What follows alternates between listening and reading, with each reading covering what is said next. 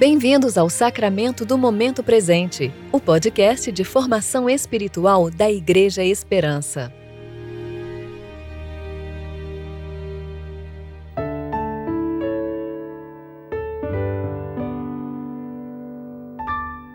Sexta-feira, 11 de setembro de 2020. Tempo de preparação para o 15º domingo após o Pentecostes. Pois livraste minha vida da morte e meus pés de tropeçar, para que eu ande diante de Deus na luz da vida. Salmo 56, verso 13. Eu sou Fábio Seabra e hoje vamos ler juntos Atos dos Apóstolos, capítulo 7, dos versos 9 ao 16.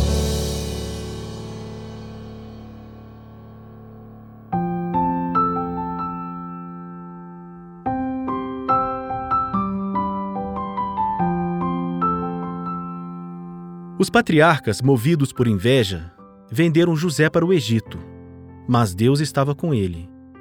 Livrou-o de todas as tribulações e deu-lhe graça e sabedoria perante Faraó, rei do Egito, que o constituiu governador sobre o Egito e sobre toda a sua corte.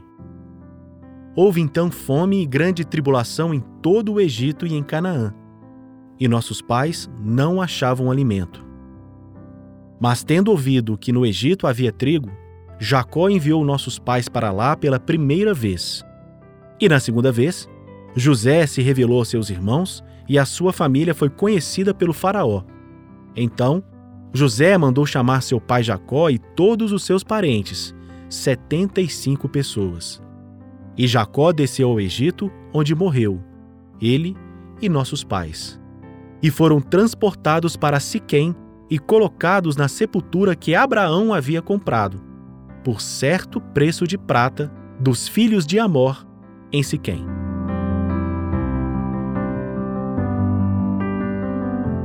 Em seu discurso, Estevão mostra ser homem preparado e poderoso nas Escrituras, estando inteiramente equipado para toda boa palavra e toda boa obra ele relata de improviso, sem consultar as Escrituras Sagradas, histórias muito pertinentes aos seus propósitos e aos propósitos de Deus.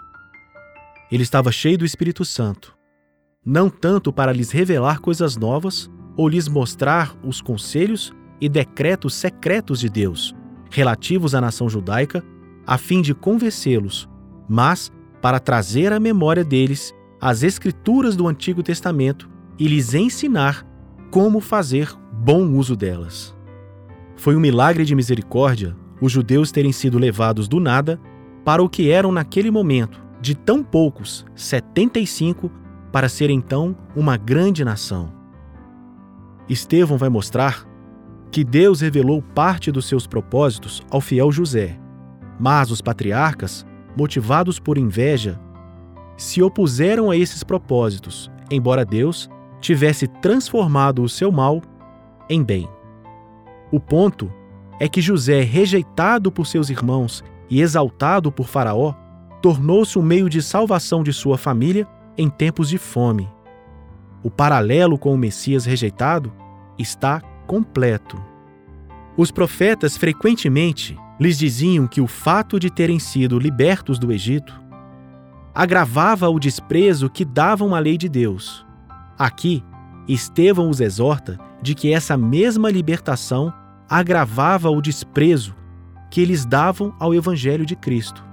A maldade dos onze patriarcas tribais que invejavam seu irmão José e o venderam como escravo ao Egito mostra que o mesmo Espírito ainda operava nos judeus com relação a Jesus Cristo e os seus discípulos. Estevão termina este trecho ao relatar a história de José e os patriarcas que ali estavam no Egito. Ele fala que a fé dos patriarcas em desejar que fossem enterrados na terra de Canaã mostrava claramente que eles tinham em vista a terra celestial, para o qual o desígnio deste Jesus era de os conduzi-los. Oremos. Ó Deus, Visto que sem ti não podemos te agradar, concede por tua misericórdia que teu Espírito Santo dirija e governe os nossos corações. Por Jesus Cristo, o teu Filho, nosso Senhor, que vive e reina contigo e com o Espírito Santo, um só Deus, agora e sempre. Amém.